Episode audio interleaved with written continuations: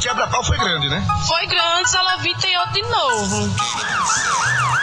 Traz a cadeira, menino!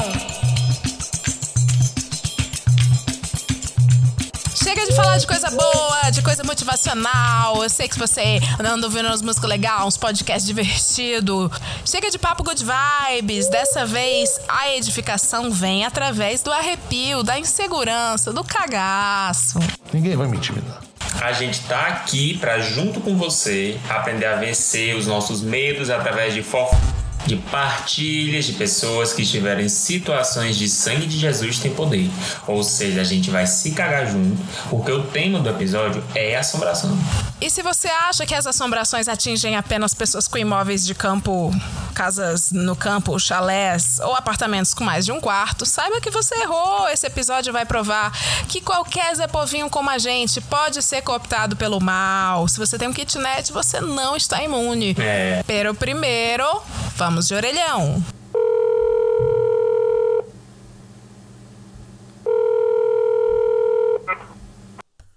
Ei, Leila, ei, Glademias.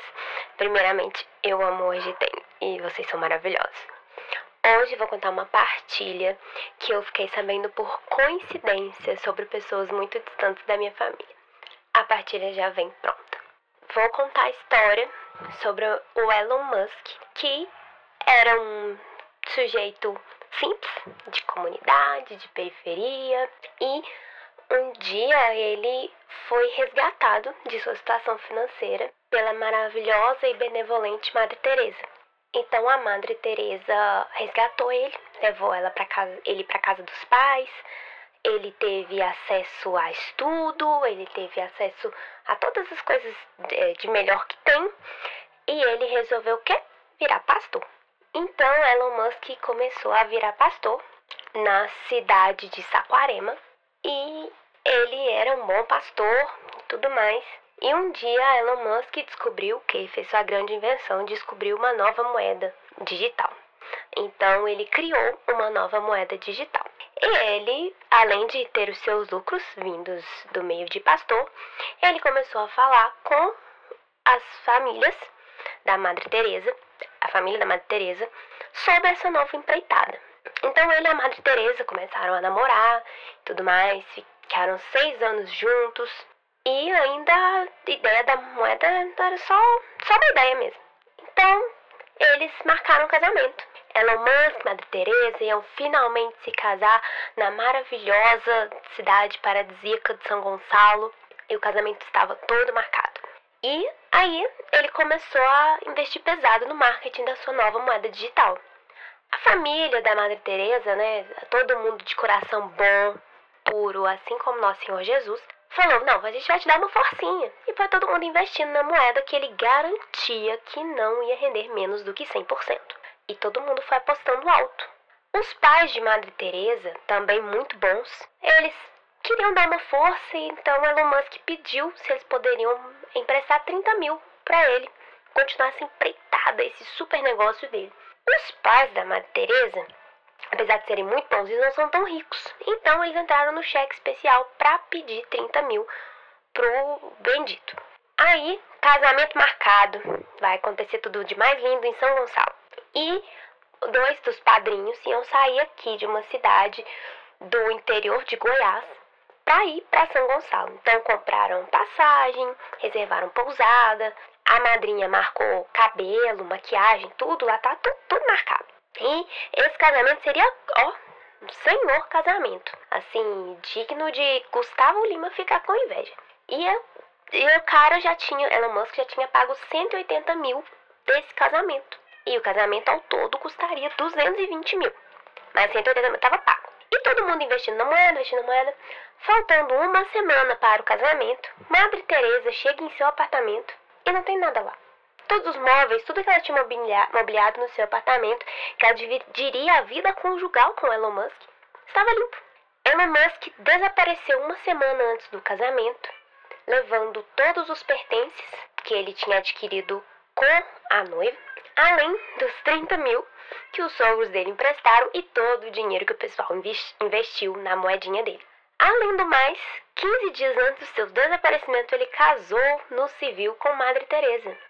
Pois é, uma semana antes do casamento ele meteu o pé e sumiu. E até hoje não se tem notícias do dito cujo. Leila, Glaude, o que vocês têm a dizer sobre essa história?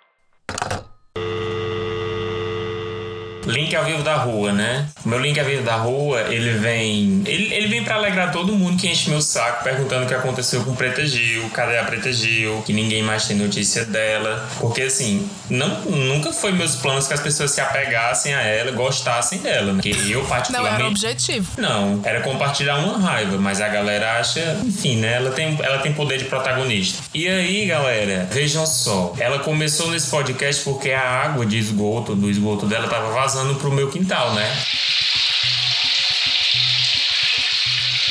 2022, ano novo, mas velhos atos continuam. Só que dessa vez, eu e a senhora minha mãe nos revoltamos e fomos lá conversar com ela, porque aqui no Ceará tá período de chuva, né? E aí, Preta Gil jogou essa carta. Não, é porque tá. Acho que é o período de, chu- de chuva, né? Com certeza é o período de chuva que tava Preta Gil. Quando vazou da outra vez, nem chovia, era só o mormaço. Como é que Ela tu vai jogou dizer? no, no cu de São José. Ah, a culpa é da da Funsemi. A culpa é da Funsemi, nunca é dela. Ela é mentirosa! Aí ela falou: Não, pois é, mas eu acho que é porque. Vem a parte que me dá mais raiva. Porque eu não sabia, mas meus pais, vejam só, meus pais, querendo é, minimizar o impacto de água de merda no nosso quintal, falou: Ó, Preta, é o seguinte, a gente vai te ajudar a fazer essa, essa fossa aí, essa, essa nova fossa. Aham, isso eu Os não sabia. pais fizeram a Re-Rap Brinquedos se sensibilizaram com a história da princesa e deram um Hugo na minha cheque. casa, exatamente. E aí fizeram. E aí, e isso faz tempo, né? Então vocês pensam, ah, ela usou a fossa, a nova fossa que foi, que foi ajudada a construir. Não.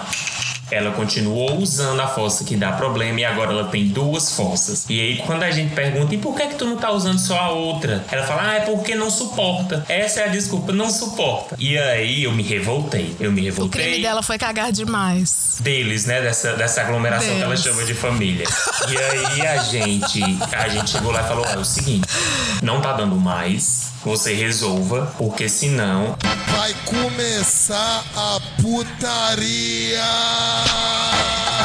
Aí a gente mete a justiça, né? No meio pra poder dizer que o Um assunto é processo nas costas. É, e o melhor é que eu e minha mãe ficavam dizendo assim, não, mas vem aqui pra tu ver, porque ela ficava dentro assim, ó, sabe? Ela, do nada, a pessoa que mais aglomera virou a, a presidenta da OMS. Não, não, prefiro não. E aí eu falei, não, mas você vai Não ver. quero pedreiro aqui não, vou aglomerar um pedreiro mais meus 18 filhos. Eu disse, você vai ver o grau da água, que você não tá entendendo. Gente, era muita água. Eu fui lá, tirei as fotos, tentando não pisar na água de bosta dela. Fui lá, ti- com licença, dona Preta Gil, tá aqui, ó. É, aqui eu quero que a senhora veja a área afetada. Ela olhou e falou, hum, só Não perda de tempo. Aí eu falei, não, meu amor, é porque do outro lado eu não vou, porque senão eu vou ter que sujar meus pés. Então, é só pra você imaginar o que é que tá acontecendo. Ela, não, pois é, a gente vai dar um jeito, né? Mas eu acho que também tá relacionado com a topografia do terreno. Eu falei, ah, minha filha, não, simplesmente resolva. E aí, um passe de mágica e depois de uma ameaça com a justiça, no outro dia Preta Gil perguntou se tava vazando. E aí, não tava, mas na noite, na madrugada, né, que isso aconteceu, não choveu. E até agora não voltou a chover no Ceará. O nosso medo é que quando comece a chover, realmente volte a, a, a correr a água. Só que ela pergunta todo dia pelo muro. "E tá vazando?" E a gente parou mais. A gente não vai dizer que parou de vazar, porque a Parou gente. mais. A gente não confia em Preta Gil, né? A gente não confia. Eu amei, eu amei a unidade de medida. Parou mais. É, parou mais. Agora tá vindo só uma, uma merdinha, bostinha É, tá. mais Só um diluidinha. respingo. Não adianta. Só um respingo, assim. Só um splash. É.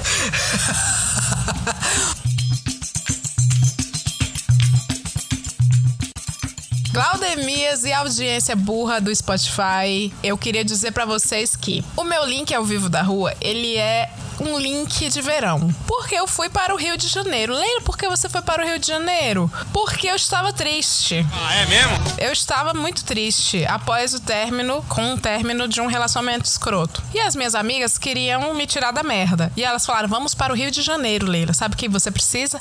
Você precisa de um bronze, de um sol, para você ver que você é gata. Você precisa de cariocas. E você precisa de estabelecimentos chiques, para tomar drinks chiques. Tá ótima. Pra bater a vibe Sex and the City. Então eu fui. Eu tenho N coisas, talvez eu parcele meu link ao vivo de verão, porque eu tenho um monte de história que eu vivi lá nas ruas do Rio de Janeiro. É Mas uma essa. saga, galera. É uma saga. Mas essa eu preciso contar que eu achei tão a cara do programa. Estava eu e minhas amigas. Só as minhas amigas que vocês conhecem, já acompanham do Twitter, minhas amigas do Congresso. Mas eu vou. tô- elas ouvem o fofoca, eu sempre falo, as pessoas do Congresso são elas. A Narcisa, a Nair Belo e a. É isso. Vamos nos identi- identificar por nomes de socialais. A Val Marchiori e a Narcisa Tamborindeg. Eu e a Narcisa estávamos. A gente pegou um táxi. E a gente ia ao encontro de Val Marchiori no famoso Parque Laje. O que é o Parque Laje para você que nunca foi ao Rio de Janeiro? É um parque muito bonito aos pés do Cristo Redentor. Corra mais linda é bonito. tudo verde, uma floresta, coisa linda. E tem um negócio lá que prédio, um prédio todo chorado, que eles chamam de tombado pelo patrimônio, né? Que tem um restaurante rico lá. E aí as pessoas pegam uma fila imensa e entram nesse lugar que tá, vai e não vai com Deus. É, mas é bonito, é lindo. Eu- Não, eu é- acho que é, é a proposta. Tu que é, É arquiteto, sabe. Deve ser a proposta. É, eu nunca fui lá, eu só sei que é bonito por conta de, de estudar lá, né? Na época da faculdade É. eles pediam muito pra gente estudar. É riquíssimo, é chique, mas é aquele aspecto assim, hum, alguém muito rico morou aqui. É. Mas bem, a gente estava indo em direção ao Parque Lage para tomar drink, falar mal de vocês aí, ouvintes, e encontrar a, a Val Marchiori. Vocês sabem que a porcentagem de votação de Jair Messias Bolsonaro no estado do Rio de Janeiro é muito alta. Sim. Vocês sabem também que a categoria motoristas é uma categoria que tende, por razões de, enfim, tá sempre em grupos de WhatsApp, é, receber fake news, né? E, e dif- difundir fake news. E por consequência, é uma categoria que, como recebe muito passageiro, eles difundem muito o que eles recebem em grupos de WhatsApp. Sim, canais de comunicação, né? Canais de comunicação do Carluxo, no estado do Carluxo. Então a gente entrou nesse táxi e a gente foi olhando a cidade. A cidade do Rio de Janeiro é tão linda. Ave Maria, chega da raiva.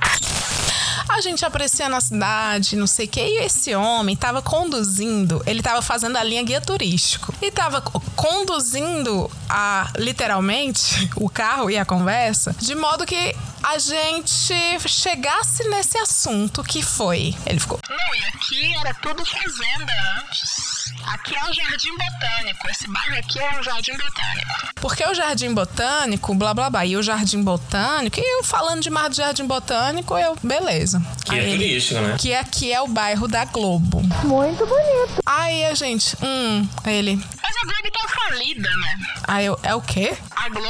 Você não sabia que a Globo tá falida? Aí ele começou a falar. Não, porque antes disso, né? Porque a Globo ficava ali, ó, naquele lado ali tinha mais Globo, mas fechou. Aí ele apontava pro outro quarteirão. Aqui era um não sei o que, que não sei o que do RH da Globo, mas também tá. Eles saíram daí. E ele começou a contar uma história como se a Globo tivesse fechando unidades daquele bairro. Até que Fazer ele uma vaquinha pra Globo, né? É, o pobre. A pobre da A Globo. pobre da Globo, senhor. Perdeu. A casa caiu. Aí ele vai, ele viu que a gente não se interessou pelo excesso de a Globo fechou, fechou, fechou. Aí ele manda. Porque a Globo tá falindo, né? Vocês sabem. A Globo, assim, ó, desumano, aquele meme da Juliette. Aí ele. A Globo tá falindo, vocês sabem, né? Aí a gente, e é, sabendo que não. Aí ele. O Big Brother, inclusive, é gravado ali, perto de trás dali. Curicica. Aí ele falou: O Big Brother tá.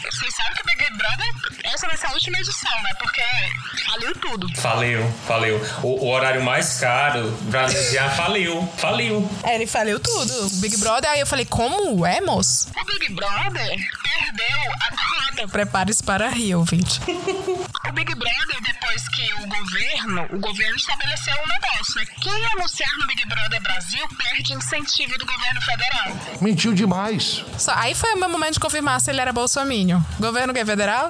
Ele.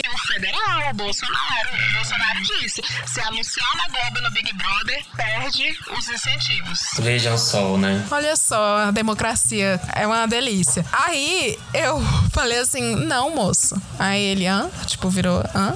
E ele, assim, satisfeitérrimo me contando todas as informações. Não, moço, não existe isso não. Ele, é. Aí agora prepara pra rir, ouvinte. Sabe quem foi que saiu, que quebrou as pernas do Big Brother? O supermercado Guanabara. Pois tá aí, né? que ninguém se importa fora do Rio de Janeiro. Nobody cares, mas eu nem sabia que existia, né? Guanabara É é aquele lá que o povo arromba a porta no Black Friday, todo Ah. mundo tem aquela baixaria. é deles. Caralho. Aí ele. Pois é, desde que o Guanabara saiu.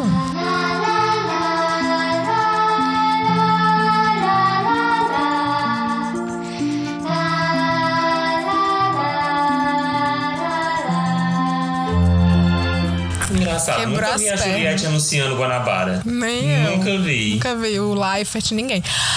Aí eu, é mesmo, moço, ele é. Saiu, ó, tá saindo depois, o Guanabara tá saindo um atrás do outro, já anunciando. Aí eu não aguentei, eu virei pra, pra Narcisa. Aí a Narcisa falou assim: Nossa, moça, que estranho. Deixa eu procurar aqui então a informação. Tem, se saiu em algum jornal. A Narcisa formando uma frase assim tão. É. Mas aí ela falou: ai, que loucura, moço. Deixa eu ver aqui se saiu em algum jornal. Ai, que absurdo. Aí eu falei assim: moça, é o seguinte, essa informação não procede. Eu trabalho com comunicação e eu estou sabendo que esse Big Brother já vendeu todas as cotas de patrocínio no Big Brother do ano passado. Foi a maior audiência de todos os Big Brothers de estreia, viu? Aí a Narcisa vai e solta. É, isso mesmo, Leila. Saiu aqui no Globo, não sei onde, no UOL, no estado, que é o recorde de patrocinadores de todos os dos Big Brother Brasil, com não sei quantos bilhões. Ele. Cara, esse homem, ele viu que a gente tinha embasamento, porque uma dizia que trabalhava com comunicação e propaganda, e a outra com a- olhando, lendo as notícias, aí ele falando assim. E aqui tudo quando chove, ele mudou bruscamente. que é- Que quando chove, larga. O clima, o clima sempre se- utilizado para encerrar e iniciar discussões, né? Olha aí que bacana. Não é lindo? Isso é uma mensagem aí É. pro, pro Ricardo Salles. Olha a importância do ambiente, do meio ambiente, né? Mas eu gosto, eu gosto da teoria que o BBB tá sendo boicotado pelo governo, né? E pelo Guanabara Supermercado. Pelo Guanabara Supermercado, ou seja, pelo mercado e, e pelo Estado, né? Porque eu tenho a teoria que o, o BBB hoje, ele é a semana de arte de 22 do Boninho, que é maior que o Mário de Andrade. Inclusive nas redes. Vai comparar o número de seguidores do Boninho com o do Mário. Porque, percebam, gente, o BBB, ele não movimenta... Ele já... Hoje ele movimenta a classe artística, né? Porque a gente tem um camarote. Então, diversos artistas e esportistas vão participar do BBB. A gente tá combinando uma estratégia de jogo. E além do mais, sustenta o salário do Ícaro Silva. Exatamente. Tem essa função, né, É, financeira. O Life, o Life ele foi incisivo nisso, né? Uhum. E aí, percebam, o BBB voltando, a gente sabe que volta junto o remix de anunciação de Alceu Valença. O Petit pendrive Ab- do Alok. Petit Abel, a cada uma semana, fazendo ilustrações sobre qualquer coisa dentro daquela casa e os remixes de Dennis DJ. Ou seja, o Boninho sozinho tá movimentando a atuação. Pedro Sampaio, não esqueçam. E o Pedro Sampaio, nosso sprite do Pokémon. Então, o Boninho sozinho tá movimentando a música, a arte, né, a ilustração, a classe artística que está tentando ficar mais reconhecida e ainda dar o, o pão em circo pro povo. O Boninho E a é- literatura escrita, a literatura escrita que a gente tá falando de tuiteiros brigando e escrevendo textão em thread. e cientistas sociais fazendo análises extremamente complexas para uma frase de um reality show, porque o cientista ele não tem a bolsa, ele não tá tendo bolsa. O Boninho vai lá e dá uma função para ele, gente, movimenta a ciência também. Então, assim, Mário de Andrade, é isso. Aplausos. Arrasou, bonita. Puta que pariu. Tem sempre um acadêmico e um professor também no Big Brother. O Boninho dá essa bolsa pra. O Boninho é a nova Harvard. Harvard. É um projeto transcultural aí, né? Sim. O Boninho Que o supermercado Guanabara quer acabar. e o Estado. E o Estado quer acabar. Eu amo como você coloca, porque você resolveu um mistério, Glaudemias, quando você chamou o supermercado Guanabara de o mercado. É o mercado. É disso que se fala. Quando você que é burro e raso, que não entende quando fala assim, ah, o Paulo Guedes quer agradar o mercado, é o mercado Guanabara. Exatamente. Você ficou julgando o Paulo até agora achando que era todo o mercado. Não, não, gente. Não eram todos os bilionários, tá? Era apenas um. Doideira! O dono do supermercado Guanabara. O mercado Guanabara. É, vamos chamar de mercado, né? Nem merece É, chamado de o- é o super. mercado Guanabara, é a mer- mercearia. Just Guanabara. mercado. É. a bodeguinha. É, até porque a economia tá quebrada, né? Não é É. mercado. Vamos chamar de merceariazinha.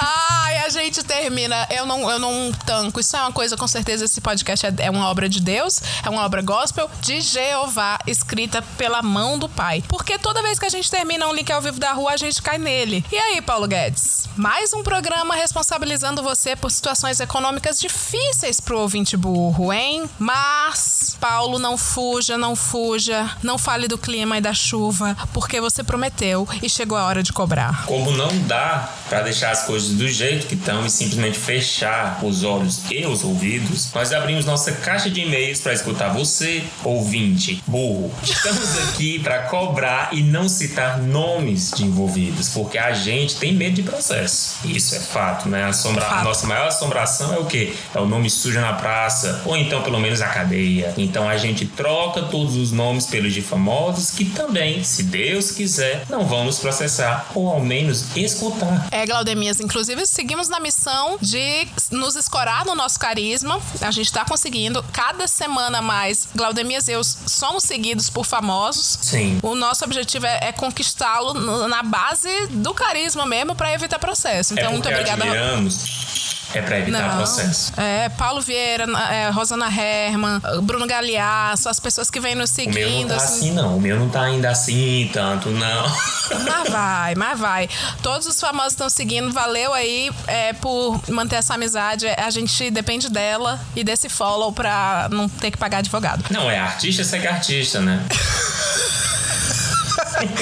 Todo artista tem que ir onde o Zé Povinho está. É, exatamente.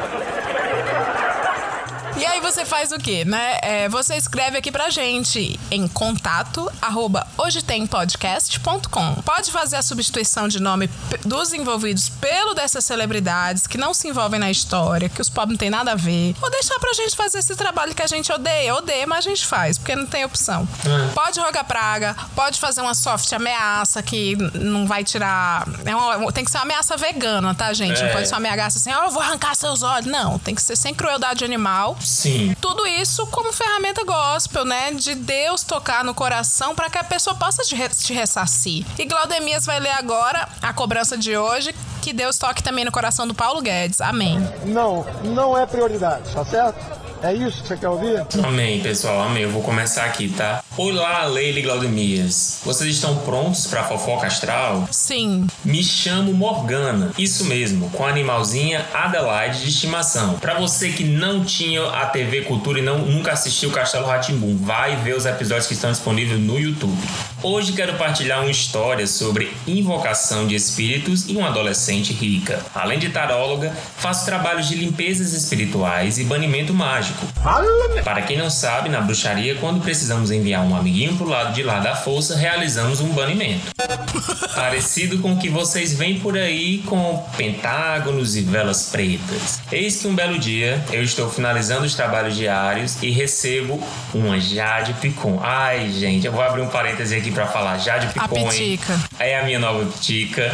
A Jade Picon se descreve como um furacão, porque segundo ela ela, é. o furacão, olha que, que lindo, né? O furacão ele passa pela cidade destrói, né? Pelo menos era assim que a gente via. E o jornal ensinava a Jade, chama de força transformadora, um desastre natural. Por isso que ela é um furacão. Isso é lindo, né? Lindo. E ela tá com saúde mental tinindo. Ela, a, piti, a Pitica vai longe, a Pitica vai longe, isso, isso eu não tenho dúvida. Sabia não? A Jade Picon é bem famosinha aqui na cidade. Mora no melhor condomínio, família tradicional brasileira e conservadora. Só que Jade Picon decidiu que queria se tornar uma bruxa e praticar magias que aprendeu no YouTube. Atenção, é agora que o bicho vai pegar. Ela então aprendeu a invocar espíritos, pois estava curiosa para saber como era. Ah, eu tô curioso, tô aqui de boa, vou invocar um espírito, né? Você é burra, Carla, desculpa. Vamos Nada mexer. pra fazer, né? Vamos invocar. O desemprego. Mais uma responsabilidade do ministro da Economia. Encher o saco de um espírito, isso que é foda. A pessoa tá lá de boa e você vai e enche o saco do espírito. É, tiraram o fiéis, tiraram o sisu, vou, vou invocar espírito. Caralho. Alguns dias depois de realizar a invocação do nosso amigo Ricardo Mack, o cigano Igor, coisas estranhas começaram a acontecer na casa. Parece narração de filme de terror, mas foi bem assim mesmo. Como, por exemplo, objetos caindo sozinhos, porta dos armários abrindo sozinhos, ambiente frio, enfim, o pacote completo. Nossa Baby Witch, Jade Picon, então percebeu que não havia feito boa coisa. Começou a postar em vários grupos de magia seu desespero e pedindo ajuda. Em algum desses grupos enviaram a ela o meu contato. Ela me procurou e contou toda essa história. Disse a ela que precisava ser feito um banimento mágico, o quanto antes. Ainda me coloquei à disposição de fazer apenas pelo valor das oferendas e materiais. Porém, Jade Picon alegou que seus pais não aceitavam sua religião, por isso não poderiam pagar pelo serviço prestado. E assim, gente, a mãe dela é a Rihanna aqui na cidade. Sou rica! Eu sou rica! Eles são. Vai dizer que a Jade Picon não ganhava nenhuma mesadinha? Enfim, eu quero dizer pra você que às vezes gente rica só é rica porque não é velhaca. Por isso que ela é rica, porque ela acumula dinheiro e não sabe gastar. Sim. Enfim, eu disse que essa era a solução. E caso ela precisasse do meu trabalho, iria atendê-la. Realmente o caso era grave. Estamos falando de tirar Ricardo, ou melhor, Cigano Igor, do seu lugar de sossego ao lado de Cigana Dara e prendê-la no ambiente e prendê-lo no ambiente desconhecido. Ele ia ficar puto mesmo e que ia quebrar tudo. Enviei intermináveis áudios a ela explicando que a bruxaria é séria. Para praticar é necessário estudo e iniciação. Ho, ho, ho. Se ela continuasse praticando esses absurdos que viu na internet, ia arrumar cada vez mais problemas e arruinar a vida dela. Eu tô odiando que, que tem, tem que estudar. Até pra fazer bruxaria, pra invocar espírito, você É. tem que estudar. A pessoa vagabundo não tem um minuto de paz. Toda vez! E eu tô amando também que existe um tutorial, né? Tem uma coisa assim.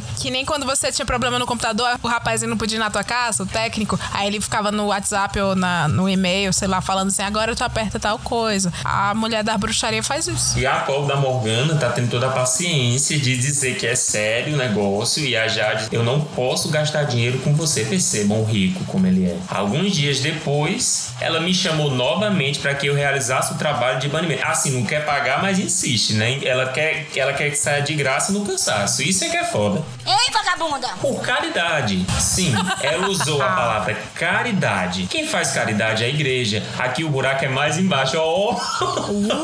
É, gente, ó. Não é porque a- o cristianismo tem a caridade que toda religião vai ter, não, né? Vocês estão o quê? Vocês estão estereotipando as Wiccas. Isso, isso aí não pode, não. Só para sintonizar vocês no mundo espiritual, é tipo batata quente. Quando eu tiro o encosto dela, ele vem pra mim e eu tenho que despachá-lo. Minha querida, não tem negócio de boa tarde, não. O seguinte é esse. É um trabalho muito sério e desgastante. O que ela queria era que eu tirasse o encosto da casa dela, tirando do meu bolso, sabe? Gente, uma garrafa de vinho tá beirando 50 reais. Eu mesma, dona do Castelo Ratimbum, ia me deslocar pra mansão da Rihanna e do Drake sem ganhar um real. E ainda teve a pachorra de me pedir contato de outros bruxos que pudessem ajudar ela gratuitamente. Ah, não. Minha nossa ah, senhora, não, não, não. Jade. Caos no mundo da magia, gente, pelo amor. E Paulo Guedes, olha aí o que tu tá fazendo, ó. Isso é uma porra. 50 reais o vinho, os bruxos não estão podendo, fa- não tão podendo tirar os encostos, aí a adolescente burra vai lá e traz o encosto pra terra que tava de boa lá no plano exterior. Gente. E você sabe que um encosto nesse país é mais uma boca pra alimentar. É, exatamente. Não, assim, realmente tudo que o governo Bolsonaro toca vira merda, gente. Até aquilo que ele é intocável. Obviamente não fui. E pelo que rola de partilhas na cidade é que o Ricardo anda cada vez mais furioso com Jade Picon. Bom. E a força transformadora, aspirante a Sabrina Spellman, continua praticando bruxaria sem estudo e implorando caridade astral com seus milhões no bolso. Mas é isso, amo vocês, beijinhos. Eu gostei que a bruxa ela se impôs, né? Eu gostei disso. Não aquela coisa, coloca aí na frente da sua casa, de graça, de graça só no Armazém Paraíba, entendeu? Que é o lema deles. Coloca Que aí. é o nosso Guanabara. Exatamente, exatamente. Coloca assim para, para retirada de impostos e outras coisinhas mais, tem que pagar. Gostei, gostei que se impôs e a gente tem que cobrar agora o Paulo Guedes, né? Pra baixar o vinho. Antes de cobrar Paulo Guedes, eu queria dizer pra Morgana que assim, Morgana, tu não é feiticeirona bruxona, por que, é que tu precisa apelar pra um podcast de fofoca? Se enquadra ou pede pra sair. Tá difícil, Pra Leila. pagar? Tá difícil, Leila. Eu não vou julgar, eu não vou julgar os bruxos, não. Sabe por quê? Porque tá difícil pra todas as classes. Você vê aí até. Você vê até o Ícaro Silva, ele tá tirando sustento do BBB. O, o, o Thiago Life dizendo que os atores estão sendo pagos pelo BBB. Tu imagina a pobre da Morgana? O BBB que tá falindo. Que tá falindo. Tá difícil. Tá difícil. É verdade. E eu é acho verdade. assim, que no fundo, no fundo, a Morgana tem ética, entendeu? Ela podia jogar uma praga na Jade pra ela deixar de ser chata? Poderia. Mas eu acho que no fundo, no fundo, ela não quer que a imagem das bruxas, que não foram queimadas na Inquisição, seja vista como já foi algum dia, entendeu? Assim, daquela pessoa má que joga praga, que não sei o que. Não, eu acho, eu acho que ela realmente quer mostrar que ela é superior a essa. Ela é as netas das bruxas que não conseguiram pagar. Exatamente, exatamente. Morgana, parabéns, viu? Parabéns. Embora você Parabéns, diga é. que não é cristã, você se mostra superior a Jade. Agora, assim, se puder fazer alguma travessurinha mágica, eu acho que valeria, assim. Sabe assim? Tipo, uma dor de Uhum. Eu cabeça. Eu acho que valeria. Um pelo encravado na região pélvica, aquele que leva a menina pra marcar ginecologista, fazer todos os exames do gineco, pra depois É. a médica falar assim: menina, é só um pelo. É, Passa as- um nebacetinho. Exatamente, exatamente. Isso foi muito específico, Leila.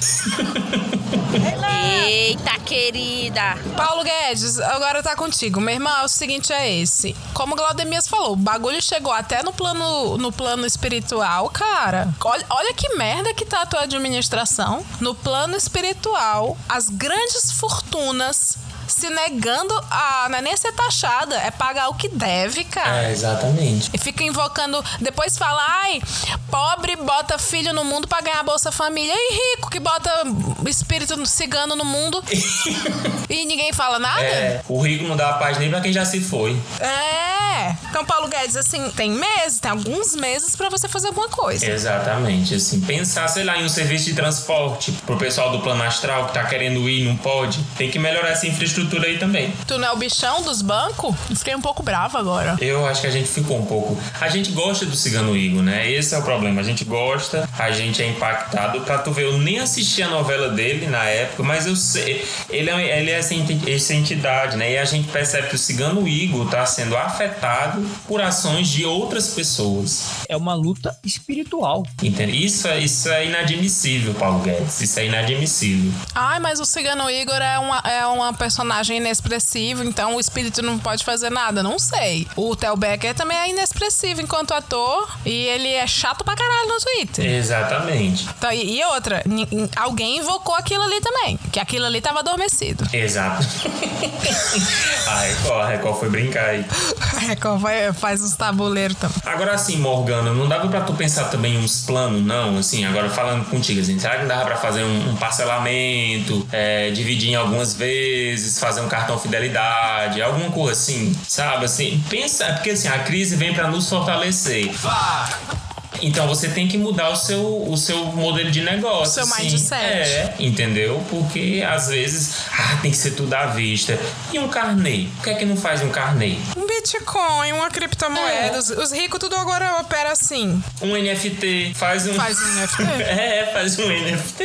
é isso, assim, a gente tá ajudando demais já, né? É, ah, tudo é a gente, né, Claudemias? Esse é o problema, assim. Até trabalhar pelo ministro, a gente tem que trabalhar. Partilha dos hosts. Eu não sei se eu já contei essa história aqui, provavelmente não, mas o que acontece? Aqui onde eu moro, próximo onde eu moro, tem um presídio. Ah, que, ma- macio, bacana. Aham, eu já contei algumas vezes que enquanto eu caminho, eu escuto tiros e aí eu percebo que é hora de acelerar o passo, enfim, né? É um incentivador. E aí, é, nesse dia, minha mãe tinha ido resolver alguma coisa na cidade, eu tinha ficado em casa. E aí, engraçado, né? Quando é pra acontecer, eu adoro isso quando é pra acontecer. Porque mãe sempre fecha tudo. Nessa época eu era novo, ela levava a chave e me deixava trancado, o que não é uma, uma, uma pensando bem, talvez não seja tão seguro, mas ela se sentia segura assim. E aí, é, aqui em casa, tem muito gato passando em cima do telhado, né? E eu tava deitado e assim, tô só acostumado com barulho de gato no telhado, né? E aí, nesse hum. dia eu tava lá assistindo meus vídeos no YouTube, vendo qualquer coisa, sei lá, jogando videogame, não me lembro o que eu tava fazendo. E eu começo a escutar aqueles gatos pá, pá, pá, passando. Eu, ah, normal, gato no telhado, meu cachorro latiu. Eu gritei com meu cachorro, para de latir, e voltei a fazer o que eu tava fazendo. Aí, cinco minutos depois, eu escuto só o um pouco mais pesado. Aí eu já pensando, me caralho, esses gatos estão cada vez mais, né? Tão gordo, olha o peso que tá fazendo em cima da telha. E aí eu escuto um terceiro muito forte. E eu me fico puto com o gato. Eu vou lá para fora e eu já vou assim com tudo para gritar com o gato. E aí quando eu olho para cima, pro, pro telhado, eu não vejo o gato. Aqui em casa não tem platibando, né? Tudo telha E eu não vejo gato. achei estranho que barulho é esse. No que eu escuto Preta Gil dizendo: não tem ninguém aqui não. E aí lá em casa, aqui em casa nessa época, o pai tava batendo uma laje, né? Aí eu subi para ver, para poder ter a imagem panorâmica. E aí eu vi que a polícia tava lá na casa da Preta Gil. Eu fiquei, eu falei, caralho, deu alguma coisa com os filhos dela. Aí corri lá para fora, né? E aí quando eu chego lá fora, que eu abro a porta, assim, lá pra frente da casa, né? Quando eu abro a porta para sair de casa, tem umas gotas de sangue, assim, na minha. Olha, minha Nossa Senhora. Na minha. Fazendo tipo um caminho, assim, como se alguém tivesse. É, com o pé é, machucado e tivesse andado e deixado sangue. Quando eu vi aquilo, eu me assustou. Eu falei: caralho, meu cachorro se machucou. meu cachorro se machucou e eu nem reparei. Aí a vizinha da frente fala assim: Ei, vem cá. Oi. Não, escuta, é porque três bandidos fugiu da cadeia. Aí eu, é por isso que a polícia tá aí, tá aí na protegeu? É por isso. Ai, tá. Então, aí eles acham que eles estão aí na tua casa. Eita porra. Ai, que notícia agradável. Aí, olha o plano, o plano como é bom. Volta pra aí e espera a polícia entrar. E, tipo, volta pra aí, fica com o, o a Os galera. Bandidos? É, e espera a polícia entrar. Porque ela deu o plano, já dava só é louca sair e, enfim, né? Fiquei lá morrendo de medo. E assim, a minha casa não tava trancada, tava tudo escancarado. E quando eu comecei a reparar, não eram gotas de sangue, eram pegadas, tava uma, uma poça de sangue assim. O final é mais traumático ainda, porque é, teve tiroteio e a gente presenciou o cara sendo morto. Barbarizando a nossa população. Olha só, mas é, ainda tinha dúvida, porque eram três pessoas e apenas um tinha sido pego, outro tinha sido morto. E cadê essa terceira pessoa, né? E a casa suspeita era minha. Então eu passei a tarde inteira esperando a polícia investigar a minha casa. Quando a polícia investigou, eles saíram dando burro nas chute na porta. Ah, sai daí, não sei o que. Uma porta até ficou pensa. Não tinha ninguém em casa. O outro já tava lá na puta que pariu. E aí, desde então. Os policial, tudo corajoso, machão, com a casa vazia, né? Agora vou chutar. Assim, é.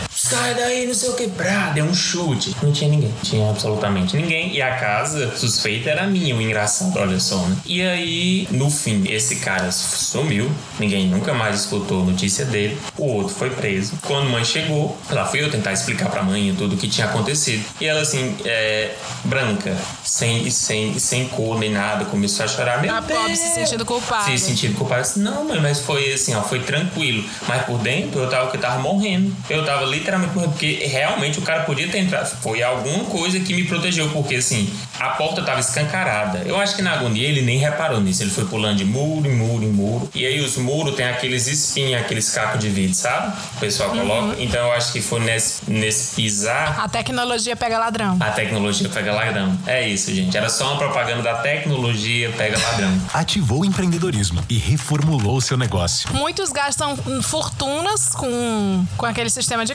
câmera, de alarme, com empresa de segurança. Quando a tecnologia pega ladrão de colocar caco de vidro cimentado no muro, garante impressão digital, do, todos os insumos, pegadas. Exatamente. E tira a velocidade do bandido, porque ele se fere e aí ele começa a mancar, andar coxo. Exatamente. É, é assim, né? Sab- Sabedoria, sabedoria. Tecnologia além, além do Elon Musk. Essa é a verdade.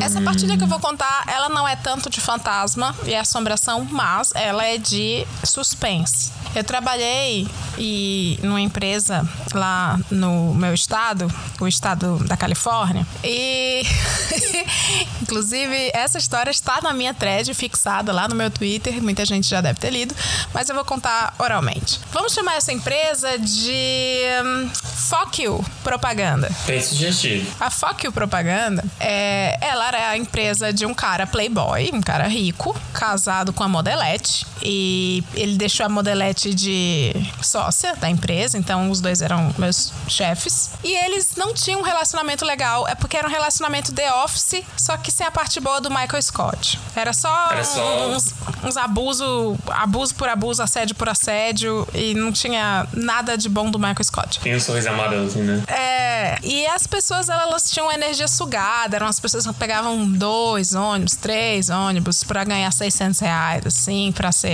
trabalhar até sair sangue. Vai todo mundo perder. Enfim, era bem ruim a energia. E a gente se tornou todo mundo amigo pelo sofrimento. Muito amigo, muito próximo pelo sofrimento. E o esse chefe, esse dono, vamos chamá-lo de Barão da Pisadinha. E a esposa modelete dele, vamos chamá-la de Sula Miranda. Então, a- o Barão da Pisadinha e a Sula Miranda só ficava aquele, aquela coisa dividida, os dois donos fazendo piada que ninguém ria.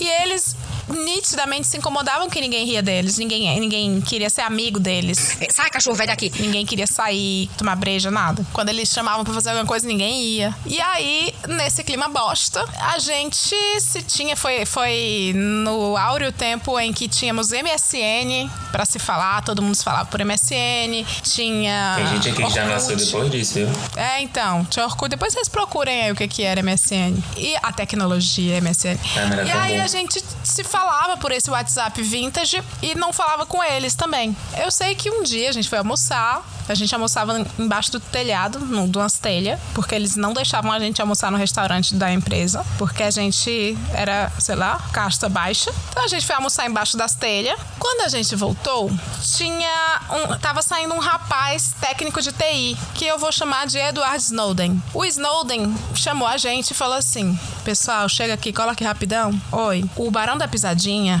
e a dona Sula Miranda me chamaram aqui pra fazer uma coisa que eu acho errada, mas eu tô, eu fiz porque eu trabalho pra empresa, mas enfim, eu acho melhor avisar vocês pra vocês protegerem. O Snowden sempre muito sensato, né? Ele, ó, eles me fizeram instalar um negócio no computador de vocês. Então, eles conseguem ver agora tudo, Tudo que passa você na tela de falando. vocês. Uhum. Se vocês falarem mal do Barão da Pisadinha ou da Sula Miranda, eles vão saber. E pior, eles pediram pra eu cadastrar palavras, tags, pra eh, chegar a notificação pra eles, pra eles verem o que vocês estão falando. Então eles colocaram, por exemplo, o nome deles, o nome da empresa, o nome de fulano Beltrano, o nome de vocês. É. Tudo eles vão ficar. Eles estão já usando isso. Foi agora que eu fiz. Então eu acho melhor vocês É, tomarem mas cuidado. Vi, é, vistam a camisa da empresa, né? Cala a boca, vai tomar no cu.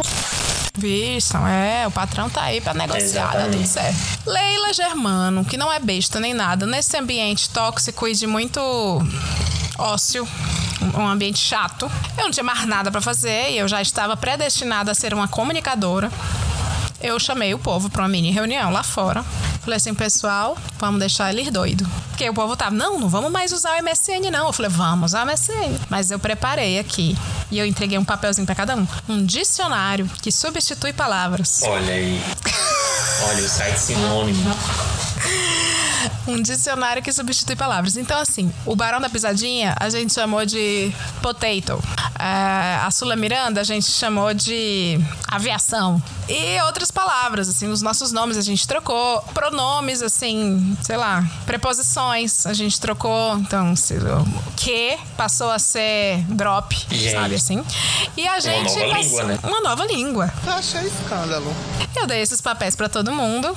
A gente cai, todo mundo. Finalmente algo aconteceu nessa empresa. E a gente passou a tarde conversando. Galera, digitando e com o dicionário aqui na mão pra Com saber. papelzinho. E era papelzinho, era analógico. Todo mundo passou a tarde conversando. Então era uma coisa assim. Valdemias, potato, arco-íris drop, quando foi que não sei o que. Aí volta uma frase que faz um sentido. Aí não sei o que, tomato. Meu Deus, e eles surtando. Surtando, mas eles não podiam falar nada.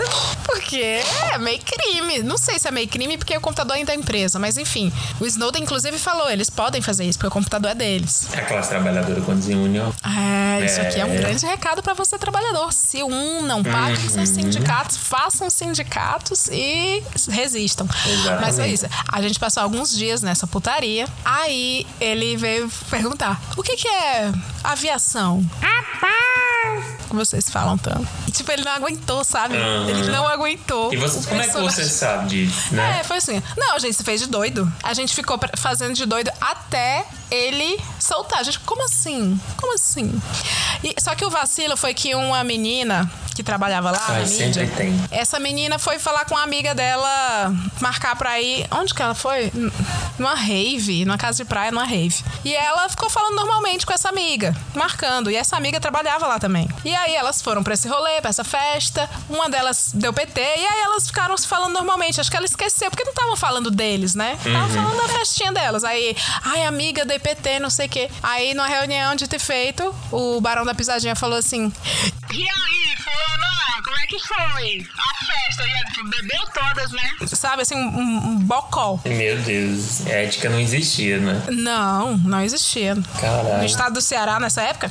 Não. Não. Aí ela, como assim? Aí deu maior escândalo, deu maior treta essa, essa história por causa dela. Aí ela, você não tem o direito. Como ela era filha de um cliente, ela se impôs, entendeu? Uhum. Mas, enfim, tudo isso foi dissolvido com a única coisa capaz de tirar o foco do trabalhador e tirar a força do trabalhador unido, que é o bolo dos aniversariantes. Então, foi a hora do bolo dos aniversariantes, aí a gente relevou, e a gente, não, vamos cantar parabéns, não, chegou o bolo. Mas é isso. Essa é, É. a minha partilha. Eu gostei, eu gostei. Tem várias, várias camadas, né? Tem uma, uma, uma forte mensagem política aí, né? Não sei se tá tão Tem. óbvia aí pra Sindical. galera, né? É, vou deixar no ar aí pra ver se vocês adivinham, galera. Como sindicalista pode tornar a sua vida menos escrota? E mais interessante, né? Outubro tá aí. É, galera, isso é um lembrete, vai tirar teu título. Diabo. É.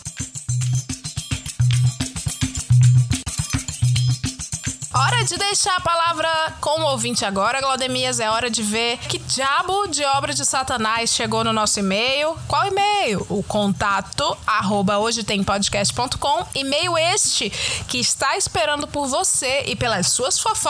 pelas suas partilhas. A gente tá cansado de explicar, mas, né? Como o ouvinte é imbecil, sempre bom relembrar. Você tem alguma história da vida alheia pra contar?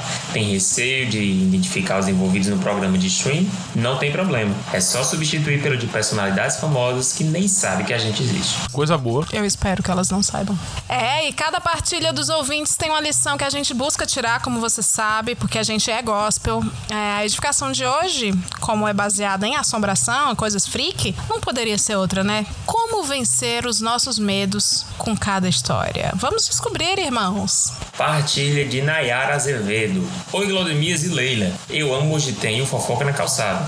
É o meu programa preferido. Segue a minha partilha que tem término de namoro, traição e tarô. É sobre os frutos do espírito. Beijos. Olha, nem pergunta mais se tá bem, né? Essa daqui aprendeu direitinho. É, Essa aí é essa mesmo. aprendeu. Também quero partilhar. Não falem meu nome. Ah, Nayara.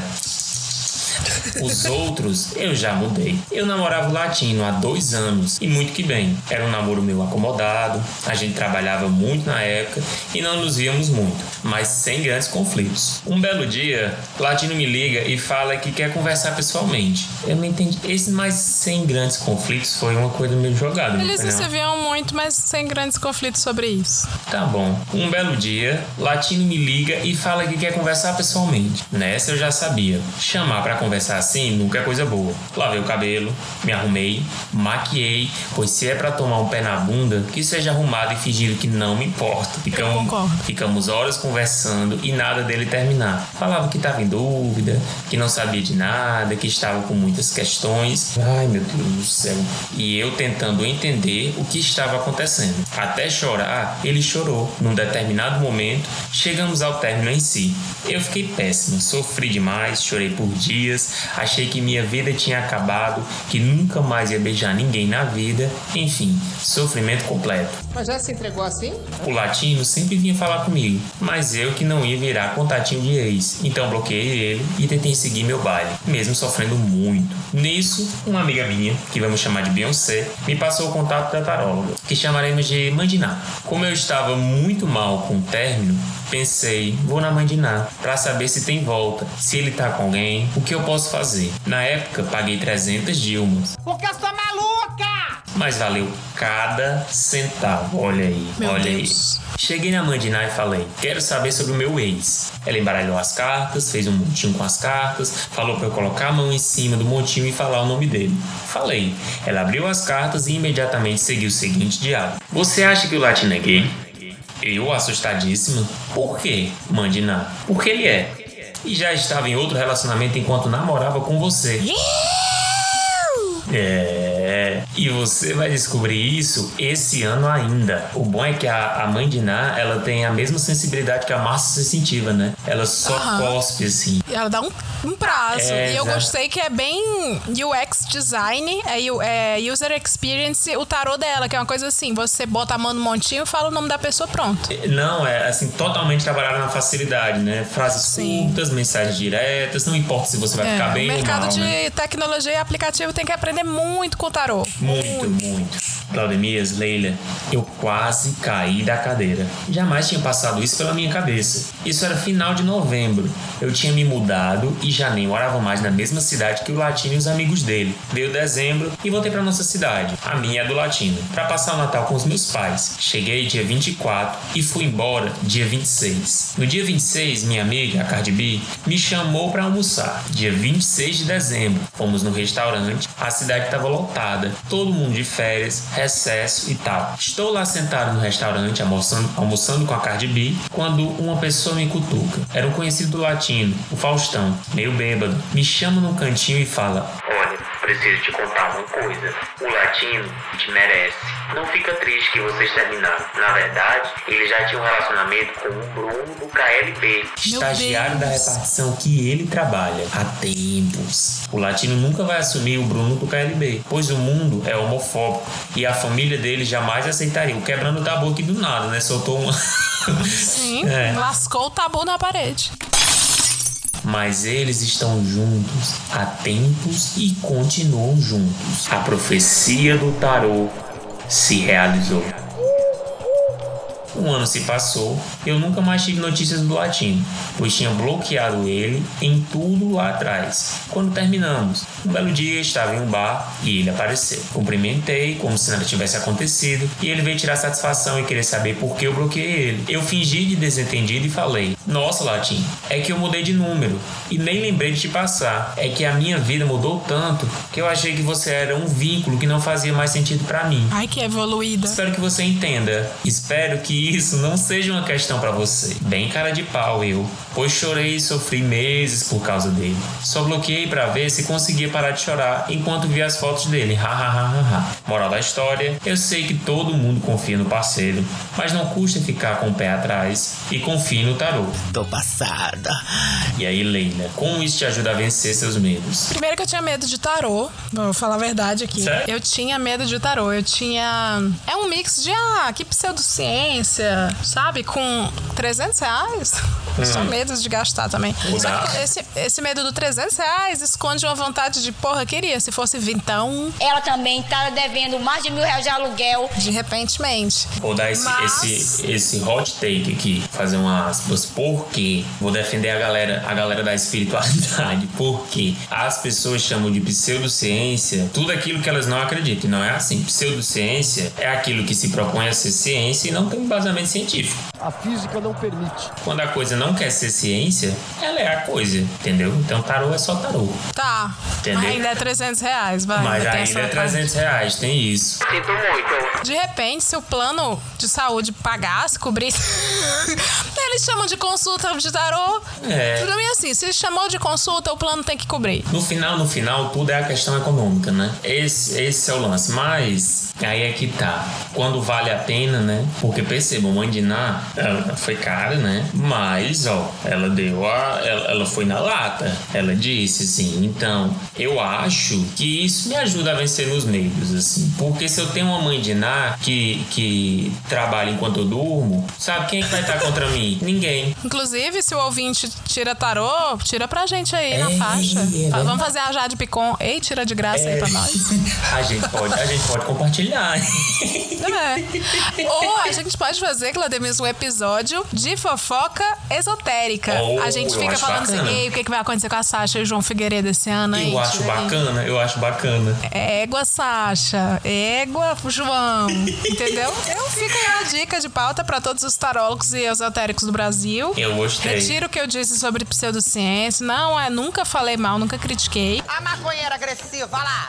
Mas se você fala alguma coisa, tem isso também. Se você diz que uma coisa é pseudociência porque você tem medo, aí eu já levo pra um lugar de não, é só porque tem medo, tudo bem. É, sobre isso. É, tipo quando você escuta uma, uma, uma história de, de terror, assim, o pessoal fala, não, com certeza isso aí foi por conta de tal, tal, tal. Porque no fundo você tá com medo, mas você tem. Você não quer admitir, então você se pega à, à realidade pra poder não ter medo. Eu faço isso direto. Sim. Nunca. Ó, teve um medo que eu já tive, que eu não recomendo, que é sobre isso do. Um, ó.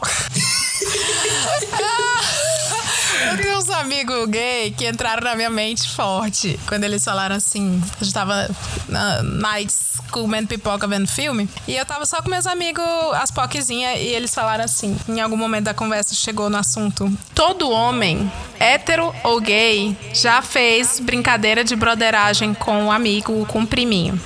Aí eu, nossa, gente, claro que não. Eles. Claro que sim, Leila.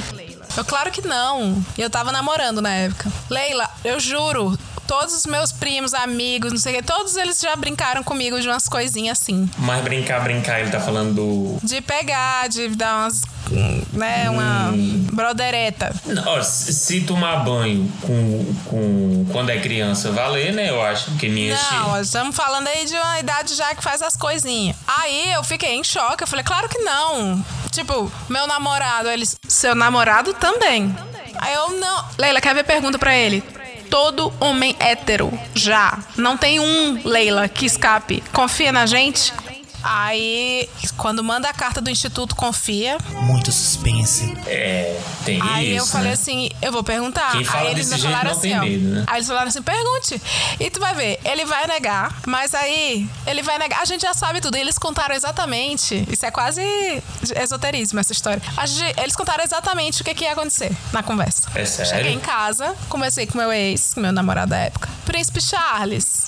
É verdade que não sei o que, não sei o que, não sei o que, não sei o que. Aí ele, claro que não. Cara, eu juro, ele, ele respondeu, nessa conversa, ele respondeu exatamente todas as perguntas do jeito que os meus amigos tinham dito que ia ser. É, gata. E aí, gente, esse era um medo que eu tinha, que é o medo de saber, era o medo da hétera, que ele não era exclusivamente afim só, que eu, eu não tinha só o risco de ser traída com mulheres, eu tinha agora o risco de ser traída com homens também. Então você tem um- uma relação com esse caso aqui. Olha só, olha só. Então você meio que se viu no caso aqui dessa, da nossa ouvinte, da, da Nayara Eu vi. É, eu fugiria do tarô, porque aí eu ia descobrir, eu ia confirmar o negócio dos meus amigos. Todo mundo é bissexual, até que se prove o contrário, né? Tem esse ditado. É, já ouvi E depois dessa história desses meus amigos, eu, eu pra sempre, toda vez que eu tô namorando, eu fico olhando assim pra cara do cônjuge, assim.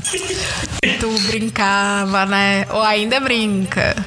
E eu não sei. Eu nunca escutei essa história, não. Mas uma pessoa que fala assim, igual seus amigos falaram, é porque o quê? Tem certeza? Tem. Né?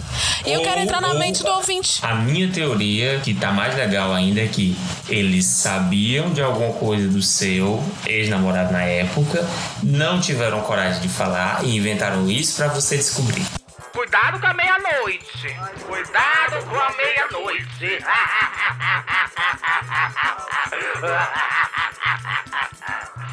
cuidado, cuidado que ela tá chegando. E pode ser. Viu? E eu quero entrar na mente da ouvinte hétera. Agora, ouvinte hétera, eu profetizo em tua vida. Tu vai virar pro teu cônjuge, pro teu boy hétero. Isso não vale para, para as bis e, e- as lésbicas. A hétera pro hétero. E vai olhar pra ele, olhar no fundo dos olhos dele e vai mandar assim a vibe, a, a vibração. Já imaginou o que passa na cabeça dele? Pois é, o tarô vai te contar. É isso aí. Ficaram, ficaram aí com o desafio da semana, né? E aí vocês vão fazer o quê? Vão filmar a reação do namorado de vocês e vão expor eles pra gente, pra gente repostar. Expõe no TikTok, que É. é pra fazer a trend É. da traição. Exatamente, exatamente. Partilha de peixinho Dory. Olá, Leila. Olá, Glaudemias. Como estão sobrevivendo? Pois é, nem eu. Eu amei esse começo. pois é, nem eu. Há tempos tento escrever essa história pra vocês. Porém, meu TDAH me torna a pessoa mais esquecida do mundo e muitos detalhes interessantes já me escaparam completamente. De qualquer forma, tentarei. Podem substituir os nomes se quiserem. Usarei nomes de personagens da Pixar como placement. Então podem me chamar de Peixinho Dory, o esquecido. Essa história aconteceu há uns bons anos, quando eu ainda estava na Universidade Monstros. Ai, meu Deus, sim. Áureos tempos, porém nem tanto. Eu estava na metade do curso de letras baleiês. Fui convidado por amigos para uma viagem para o litoral e achei ótimo. Planejamos tudo e fomos. Estávamos divididos em dois carros cheios. Em um dos carros foi minha amiga Princesa Merida e o grupo dela, e em outro fomos eu, meu amigo Relâmpago McQueen, Relâmpago Marquinhos. Relâmpago Marquinhos, a irmã dele, a vaqueira Jessie, e seu namorado Buzz Lightyear, e por último, a medusa Célia May. Eu conhecia todos, com exceção de Célia May, que foi convidada para ir junto na viagem pela Jessie. A vaqueira Jessie sempre foi uma pessoa muito extrovertida e alto astral, ela fazia amizades muito fácil e de vez em quando convidava pessoas que só ela conhecia para os rolês. E passando a boiada. Eu não me importava, porque eu mesmo conheci a Jessie dessa forma e sempre gostei desse lado dela, da personalidade dela. E além disso, se há alguém no rolê que não conhece os demais, eu acho legal tentar incluir essa pessoa. Jessie, no entanto, tinha interesses alternativos para convidar Célia May. Ela estava tentando juntá-la com o seu irmão Relâmpago McQueen. Uau, né, querido? O cara vai dar mais bafão. Pois ele ia e vinha há alguns anos de um relacionamento muito tóxico. E naquela época, ele estava em um dos períodos de término com a sua namorada. Com o carro vivendo um relacionamento tóxico, né? Na viagem de ida, Célia May nos contou um pouco mais sobre si. Ela também estava na Universidade Monstros, como eu, e fazia o curso de sustos, para se tornar uma Ela grande assustadora. Ela era feia. eu ia falar o nome de um curso de gente feia, mas eu não vou. Eu sou melhor que isso. Superação. Ela adorava o curso, era sua paixão. Inclusive, já estava estagiando na Monstros S.A. Célia May era simpática e comunicativa. Ela também dava muito em cima do Relâmpago McQueen, mas ele não parecia estar muito interessado nela, não. Chegando na cidade do litoral Porto Rosso, fomos direto pra pousada. A vaqueira Jessie, eu tô amando esses personagens tudo misturado.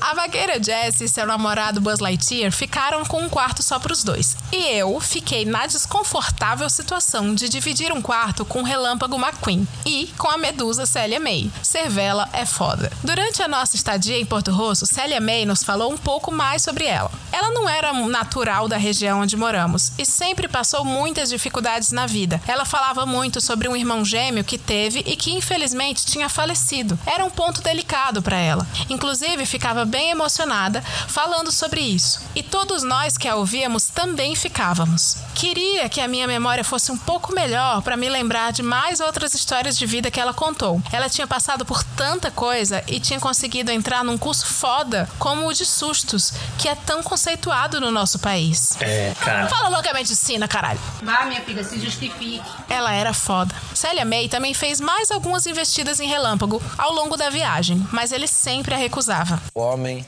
branco, hétero, é uma ameaça. À noite, quando íamos dormir, ela tentava ser um pouco mais direta, ao ponto de até ser inconveniente algumas vezes. Mas Relâmpago Marquinhos realmente não queria nada. Você tem que entender sua posição. Inclusive, vale o lembrete: quando um homem diz não, é não. Olha aí, olha aí, viu? Olha aí, ó. Já tô cedo!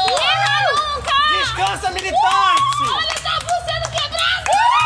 Trouxe o que? Trouxe o, o, o feminista, é, o feminista. Quebrou um tabu. É, é o machismo, né? Quebrou é. um tabu em forma de animação. Exatamente. Pois bem, de modo geral, a viagem foi bem divertida. Aproveitamos bem o litoral. Voltamos para a vida normal. Eu voltei pro meu sofrimento no curso de letras baleiês. O grupo da viagem manteve contato e ainda fomos para algumas outras saídas menores na cidade, acompanhados por Célia May. E essa seria só mais uma história sobre como uma bela amizade começou. Gente, era o prólogo. Exceto que. Alguns meses depois, descobrimos uma verdade chocante. Célia May tinha mentido sobre tudo. Olha por que, bicha. Na vida dela. Tudo. Todas as histórias que ela contou, as dificuldades da vida dela, a superação, o irmão gêmeo, o curso, o estágio, tudo, absolutamente tudo era inventado. Tenho muito medo de encontrar uma pessoa mitomaníaca na minha vida.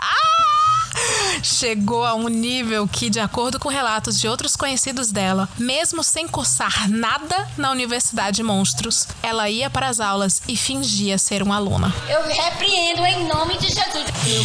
Era, era, era Universidade Federal, viu? Que pode entrar. Era Universidade Federal, qualquer um entra. Sim, no, no, na UFC, no Cefet também. É. Você, no, estudo, no Estudo Federal, você entra, senta e boas. Uhum. Ela pedia as grades das aulas para os amigos que fez com a desculpa de que não estava conseguindo acessar a internet. Um gênio incompreendido. Assistia às aulas, interagia nelas normalmente. Pro pessoal do curso de susto que pegava ela no pulo, ela dizia que estava no curso de engenharia de grito. Pro pessoal do curso de engenharia de grito, ela dizia que estava no de susto. Me questiono até se o nome dela era Célia May mesmo. Ela era amiga de muitas pessoas na universidade e ninguém suspeitava. Gente, gente.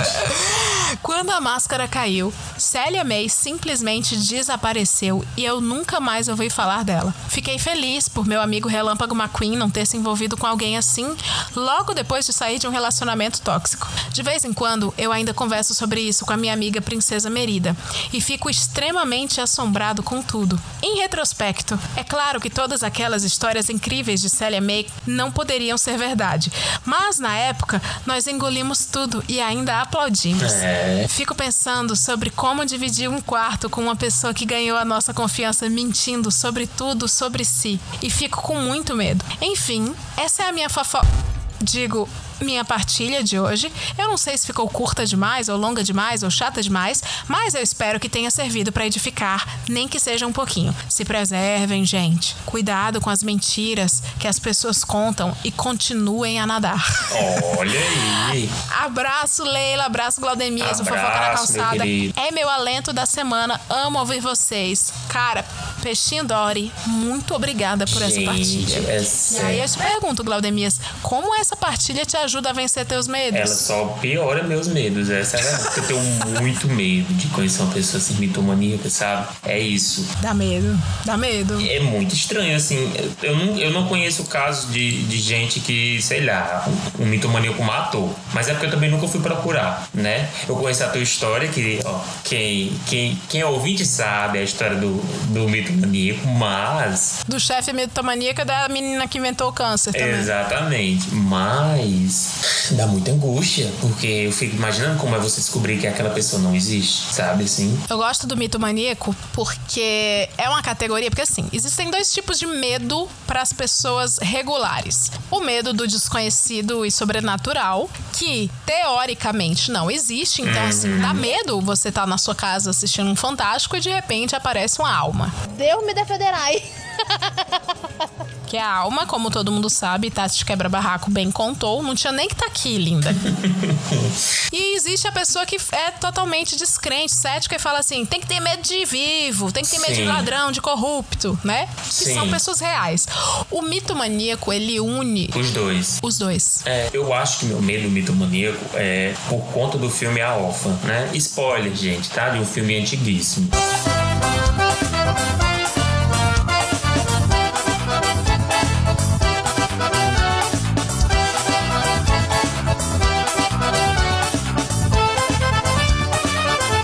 mitomaníaca, ela não é uma criança. Eu me lembro de assistindo aquele filme a primeira vez e eu vendo ela. Primeiro que tem uma cena bizarra que ela tenta transar com o pai que adotou ela, né? E aí eu já fiquei com ódio do filme. Eu lembro de eu levantar e dizer que coisa horrível de se mostrar. Para as nossas crianças. É, e eu era uma criança. E aí eu me lembro da cena dela tirando as coisinhas assim, se mostrando ser uma velha. E eu, eu fiquei assustado, né? Porque eu ainda fico, se eu assisto a cena, eu fico muito assustado, porque é uma pessoa passando por outras. E assim, é, como as pessoas banalizam, né, o mitomaníaco. Eu me lembro que até a pobre da Carol com K, na edição passada, ela, ela recebeu o diagnóstico do Twitter de mitomaníaca. eu me lembro.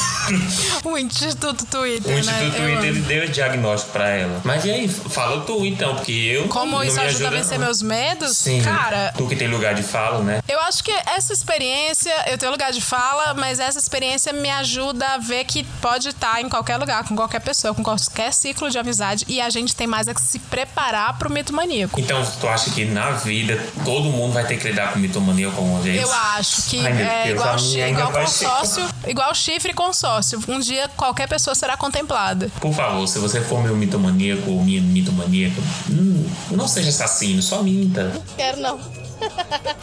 E é bom é, pegar os sinais. Eu só acho, vou fazer uma crítica aqui ao Peixinho Dory, que faltou dizer quem que descobriu. É. Na época foi do nada, foi uma coisa assim, ai, vocês acham que foi isso? Não, ela tava mentindo. Como? Quem contou? Foi da engenharia de. Foi da engenharia de grito ou foi do curso de susto? Quem foi que, que descobriu? Quem foi a pessoa? Porque você precisa descobrir na sua vida quem é a pessoa que vai descobrir toda a verdade. Que é a- Quem é a pessoa que tá mentindo. Que é um grande protagonista, né? É, grande. Essa é a minha grande edificação. É a gente saber mapear bem, saber ter a consciência de que duas coisas, né? Seu namorado vai te trair com cara. E a segunda certeza da vida é alguém do seu círculo está mentindo pra você. De que pode ser acordo. seu namorado também. De acordo com, de acordo com, com o Instituto Data Amigos da Leila, né? É. Então, assim, a minha edificação é essa: orai e vigiai, pois não sabeis nem o dia e nem a hora. Que, é, que o mito maníaco vai chegar na tua vida. Exatamente, meu Deus. Por favor, que chegue e que eu nem perceba. Partida de Tadeu Schmidt. Oi, Leila. Oi, Claudemir. Não estamos bem. Gostei, gostei. gostei, gostei. Eu, particularmente, estou passando pela rebordosa, que termo é esse? Da segunda dose da Pfizer. E ele coloca um pi, um símbolo de pi e o Pfizer. Pfizer. Então, não sei se esse e-mail está bem escrito. Todo mundo só reclama. Queridos, me chamo Tadeu Schmidt. Hoje trago para vocês algumas partilhas com os fantasmas de um prédio bem antigo onde eu trabalho. Ah, bacana. Eu gosto assim, já começou a É. sair do, do material pro espiritual. Exatamente. Eu sou terceirizado em um museu na região central de Beverly Hills. Museu é um lugar que eu não trabalharia porque eu sei que é lugar é lugar de assombração. Eu não trabalharia em museu não. Para quem não conhece, aqui o Centro Velho se parece com regiões centrais típicas, prédios antigos, gentrificado e que guarda alguns segredos e talvez corpos. Os museus do centro de Beverly Hills costumam funcionar para visitação em horário comercial e em um ou dois dias da semana abre à tarde e noite. Ele tá grogzinho, hein? Tá. E nesse último caso, só terceirizados estão presentes para encerrar o expediente e mandar os visitantes de volta para casa. Não lembro a certo o dia, mas o ano era 2019, fatídico 2019. Fazia pouco tempo que eu estava trabalhando no museu e já estávamos prestes a fechar aquela visitação noturna. Estava pouco movimento no prédio, pelo que vi nas câmeras. Ai Deus. Desci da sala de administração pelo elevador e fui para a recepção acompanhar o fim dos trabalhos. Dispensei os recepcionistas e porteiro, pedi e pedi ao vigilante noturno, o ator Rodrigo André, para subir e fazer sua ronda de fechamento, dispensando os retardatários do andar a andar de cima para baixo. Essa prática é importante porque já foram encontrados casais perdidos nos banheiros ou áreas técnicas algumas vezes. Anda, vambora! Depois da ronda do vigilante e confirmado que só tínhamos eu e ele ainda dentro do prédio, eu subi para fazer a minha ronda, desligando luzes e o que fosse necessário na exposição. Os pobres dos vigilantes é que se lasca, né? Os andares têm um sentido de circulação, saindo das escadas ou elevador. Dá-se uma volta completa no andar e estamos de volta na circulação vertical. Escada ou elevador. Isso tá parecendo, quem já foi pra Disney, aquele brinquedo lá de um elevador, que é exatamente isso que tu tá contando, eu tô imaginando essa situação lá. Mas deve ser lá no edifício Joelma, com certeza. Comecei no quinto andar, desliguei tudo e desci para o próximo andar. Entrei nas áreas técnicas para desligar os equipamentos sem nenhuma surpresa. Afinal, meu vigilante já havia passado em todos os lugares. Depois, desci para o terceiro andar, onde temos um salão. É preciso acessar duas áreas técnicas para desligar tudo. Entrei na primeira porta e, como de costume, devido ao cansaço, apontei para a porta com os objetos caros guardados, para ter certeza que todos estavam lá. Legal. Então eu vou até o fundo da sala e desligo parte da exposição. Saio dali, nem fecho a porta de volta e atravesso o salão até a segunda porta. Entro e saio rapidinho para tirar alguns equipamentos da tomada. Saindo dessa segunda salinha, eu tive a impressão de ver um movimento no canto do olho.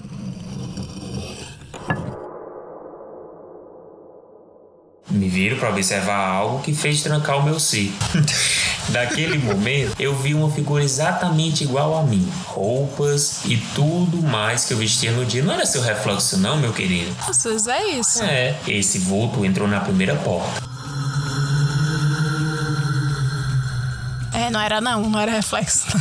e fez os mesmos movimentos com as mãos para conferir os objetos caros e seguir para o fundo da sala. Eu perdi a linha de visão para aquilo. Naquele momento, eu tinha certeza de que não era um visitante. Pensei, ok, só preciso terminar de desligar tudo sem cruzar o caminho com ele.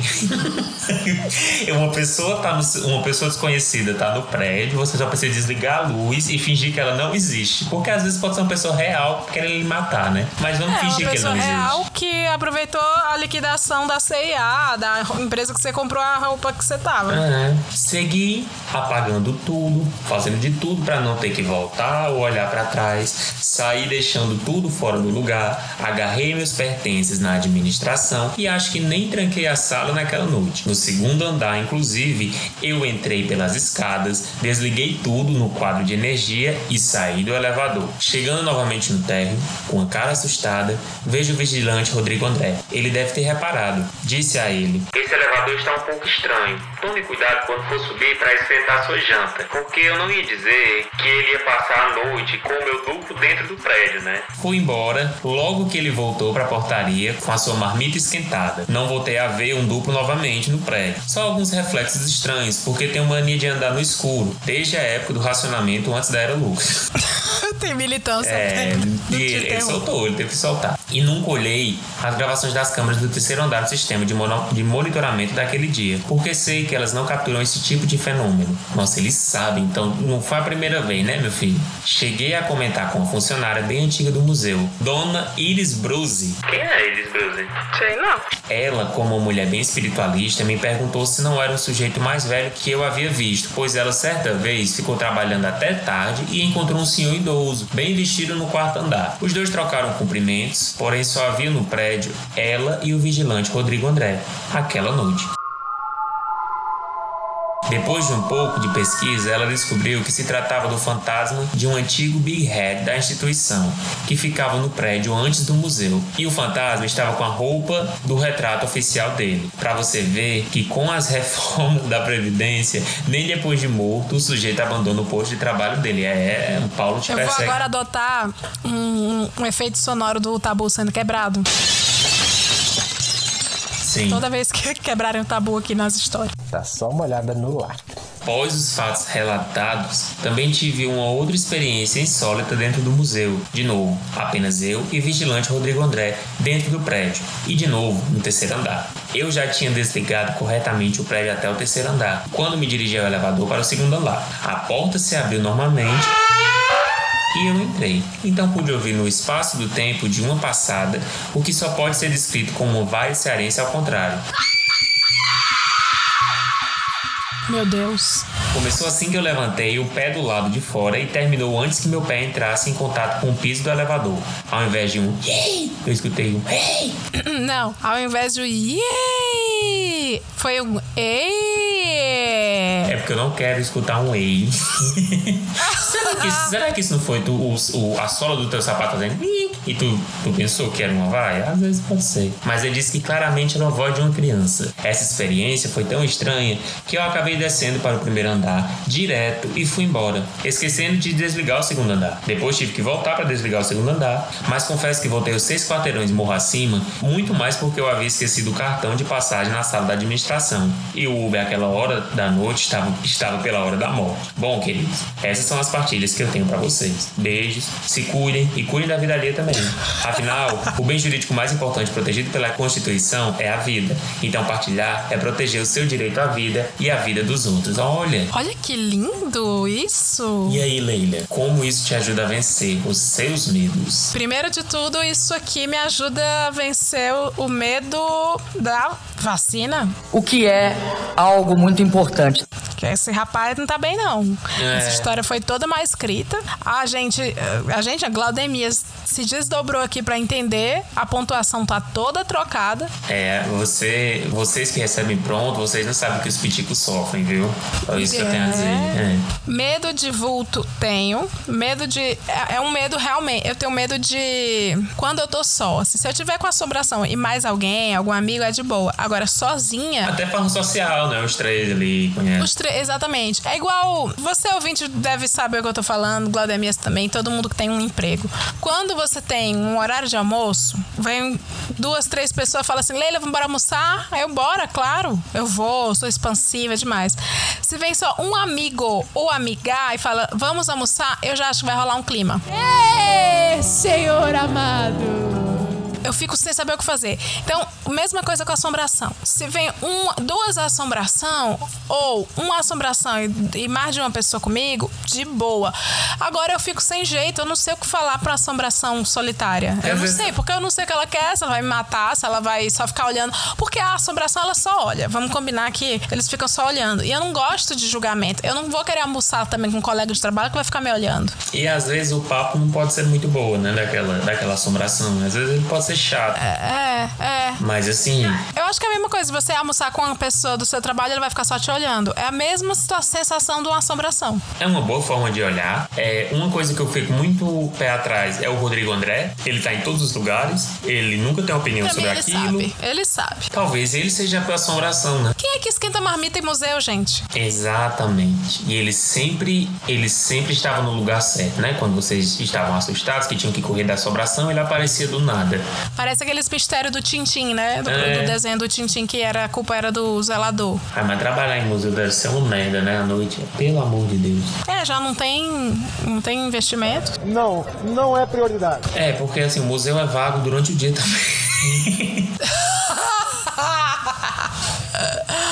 É verdade. Tu tinha que agradecer, viu? Por É. ter pelo menos uma assombração lá pra prestigiar. Várias vezes. É verdade, é verdade. É verdade. Mas assim, esse caso, ele faz a gente perceber como, como o vigilante noturno, né? O guardinha, o Rona do quarteirão, ele, ele sofre, né? Ele é realmente o nosso escudo, assim, ó. Todo mundo vai pra casa dormir, eles que têm que lidar, fazer o networking com a galera do umbral.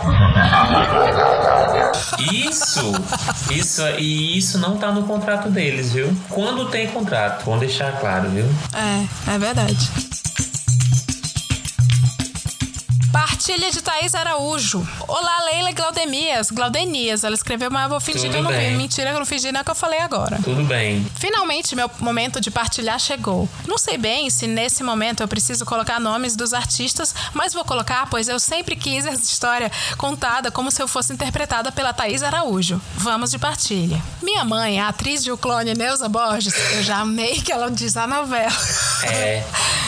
E a atriz ela é marcada por uma novela, né? Já tá soltando É. aí direto dizendo que a atriz é um personagem só. A atriz de O Clone, Neuza Borges, é uma pessoa extremamente religiosa. Você tem que orar, meu irmão. Você tem que resistir. A mais crente das crentes. Anda de saia até o pé, não usa maquiagem, não sai da igreja e vive orando dentro de casa. Orações fervorosas. Desde que eu me entendo por gente, ela faz isso. Nas orações dela, ela sempre joga água ungida, põe óleo ungido nas paredes, fala em línguas e por aí vai. Eu já tenho medo da sua mãe. Sim. Já teria medo dela. Pra mim, essa é a história da assombração. Numa tarde, alguns anos atrás, em uma dessas orações, ela pede pra Deus: Taca fogo, Senhor! Queima, Senhor! É.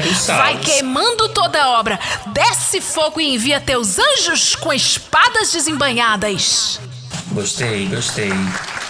Eu gostei da interpretação. História, Escola de Atores Wolf Maia. É. Lembro das falas da oração, pois toda vez ela ora desse jeito, eu saio ou peço pra ela parar. No geral, eu saio mesmo. A casa é dela, né? Como é que eu vou pedir pra ela não orar? Então, ela orou na casa toda, mas no quarto dela, ela orou com mais afinco, caralho, mais do que isso. Orou de gritar e depois subiu as escadas e foi pra casa do meu irmão, o ator Ícaro Silva. Que todo mundo sabe que tem um salário pago pelo Big Brother Brasil, que por sua vez está falindo por causa do mercado Guanabara. A casa do Ícaro Silva é atrás da nossa e é conectada pelo terraço. Eu estava usando o computador que ficava perto do corredor que levava para os quartos. Notei que as minhas sobrinhas, as atrizes mirins Maísa, Larissa Manuela e Sofia Valverde, Sofia esta- Valverde é uma atriz mirim? Pois é.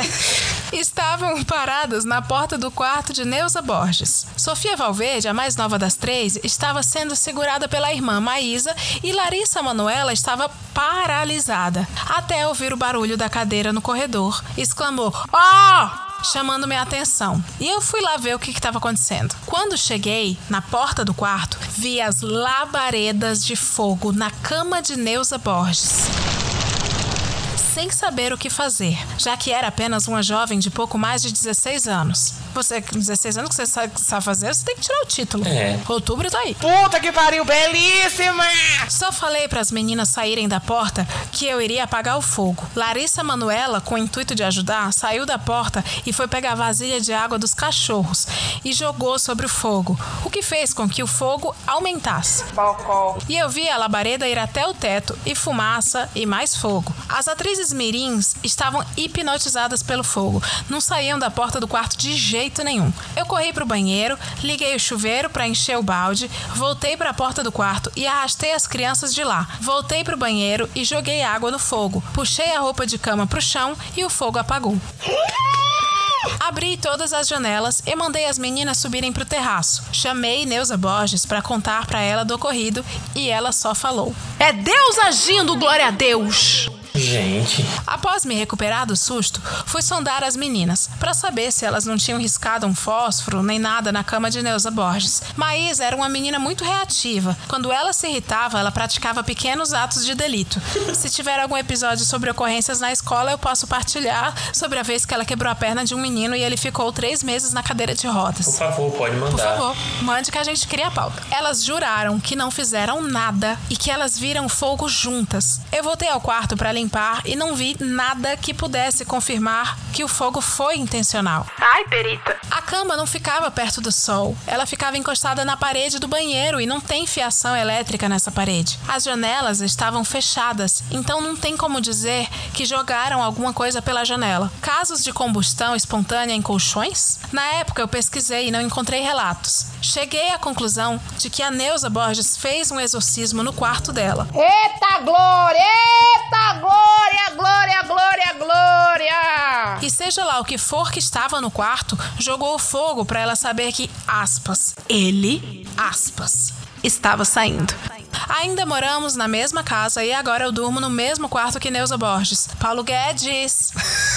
Sim. Coloquei guarda-roupas naquela parede e nenhum caso sobrenatural aconteceu no quarto. Tirando quando uma lâmpada ficava piscando quando a luz estava apagada. Mas esse problema foi causado por uma infiltração e só ocorreu anos depois do fogaréu do colchão. Espero que tenham gostado da partilha. Observação: embora eu não tenha nenhuma religião, eu acredito em tudo e, sobretudo, não duvido de nada. Tá certo. Sem faltar com respeito à religião de ninguém, eu conto essa história com um tom humorado porque já virou piada aqui em casa. E vez ou outra a gente fala sobre isso rindo. A minha mãe não se importa que a gente brinque, mas quando a gente passa dos limites e quando a gente imita as orações, ela só avisa: vai brincando, vai! Avisando pra gente que com Deus não se brinca. Ah, meu filho. E aí, Glaudemias, isso te edifica a vencer teus medos? Gente, Eu gostei da pergunta. Casos de combustão espontânea em colchões. Ela foi no Google. É, é. Cara, como isso ajuda a vencer os meus medos, né? O meu medo é, é engraçado, existe um, um transplante de medo aí pra mim. Eu, Eu acho que eu sei o que, é que você eu vai tiro, falar. eu tiro o medo do, do- da entidade Coloca e na tia fervorosa. Pro pentecostal. Todo demônio que tá aqui nessa sala sai agora. Em nome de Jesus. Exato. É, eu eu sei. passei agora a ter medo de, de tias pentecostais, porque elas invocam e elas ficam de borraça. Elas administram e falam. A menina foi contar, ela, não, é Deus agindo. Não foi obrigado a vir. Não é, então, elas estão super tranquilas com isso, com um, um fogão, um, um colchão entrando, entrando em combustão. A criança recebendo a culpa, né? Que por, por uma vez ter quebrado sem querer a perna de alguém poderia ter colocado fogo, né? A gente já vê que é a culpabilização da criança. Mas assim, como isso me ajuda a vencer seus medos, eu acho que se eu tenho uma mãe, uma tia, não sei, alguém que brinca com essas coisas assim e ela tem domínio, então é isso. Enquanto ela estiver viva, quem eu durmo tranquilo, porque, né? Quem, quem, enquanto eu durmo, ela me protege. Ela, ela vai ser a minha guardinha. Ah, morre! Diabo! Ela vai ser a minha ronda do quarteirão. Uhum, é verdade. E você saiu dela, né? É, exatamente, exatamente. E você, ouvinte, você se edificou hoje com esse programa? Você gostou? Você encontrou respostas nas partilhas sobrenaturais? Manda mais casos sim, manda, manda uns bem, bem cabeludos, sabe por quê? Porque a gente faz um em outubro. Eu adoro Halloween. De Halloween? É, meu filho. Mandem causos de partilhas sobrenaturais, fantasma, assombração e amigos mico- mitomaníacos. É. Que a gente super aproveita e repete o tema. Ambição perigosa. É, ó, você pode pensar nos, nos, nos gêneros de terror, né? Então, o zumbi, o, o lobisomem, o vampiro, o fantasma, o espírito, o demônio, o mitomaníaco, né? Povos encantados. Se você for um ribeirinho, pode estar valendo também. Um boto, uma coisinha assim. Meu Deus do céu. Bom, é hora de dar tchau. Eu acho que esse vai ser o episódio mais longo que já tivemos. E é isso que a gente tava, Glaudemias, planejando fazer bem rapidinho. Exatamente.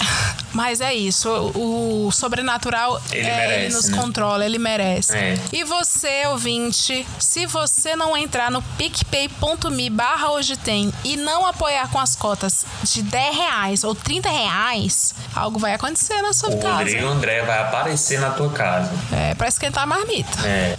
É, meu filho. Então, picpay.me barra hoje tem. O que que acontece? Você vira um apoiador do nosso podcast e entra no grupo de apoiadores fofoqueiros, que é fofoca o dia inteiro. O povo já tá fazendo até Tinder lá dentro e É, Eu marcando vi- encontro. Eu vi aquilo dali. A galera também já tá em polvorosa por conta do BBB, né? Sim, então, ali tá virou um grande esgoto da, do entretenimento. Sim. E os nossos sorteios mensais que acontecem com coisinhas aleatórias, porém muito legais, de boa qualidade, Tem em gente todos os nossos cadeira, viu? Cadeira, Cadeira pra fofocar. airfry, cafeteira. Cafeteira, expresso. É, não é pouca bosta Ah, não, viu? É um balde cheio de É o bosta. balde cheio. Vamos ficando por aqui. Siga, compartilhe, escute alto na sua casa, que a gente quer uma audiência idosa, Sim, tá? sim. Esse episódio talvez assuste eles. É, é, É, é, é. bom pensar, né? E é isso. A gente tá aqui tagueado na descrição. Segue a gente nas redes pra gente fazer publi. É. Um cheiro.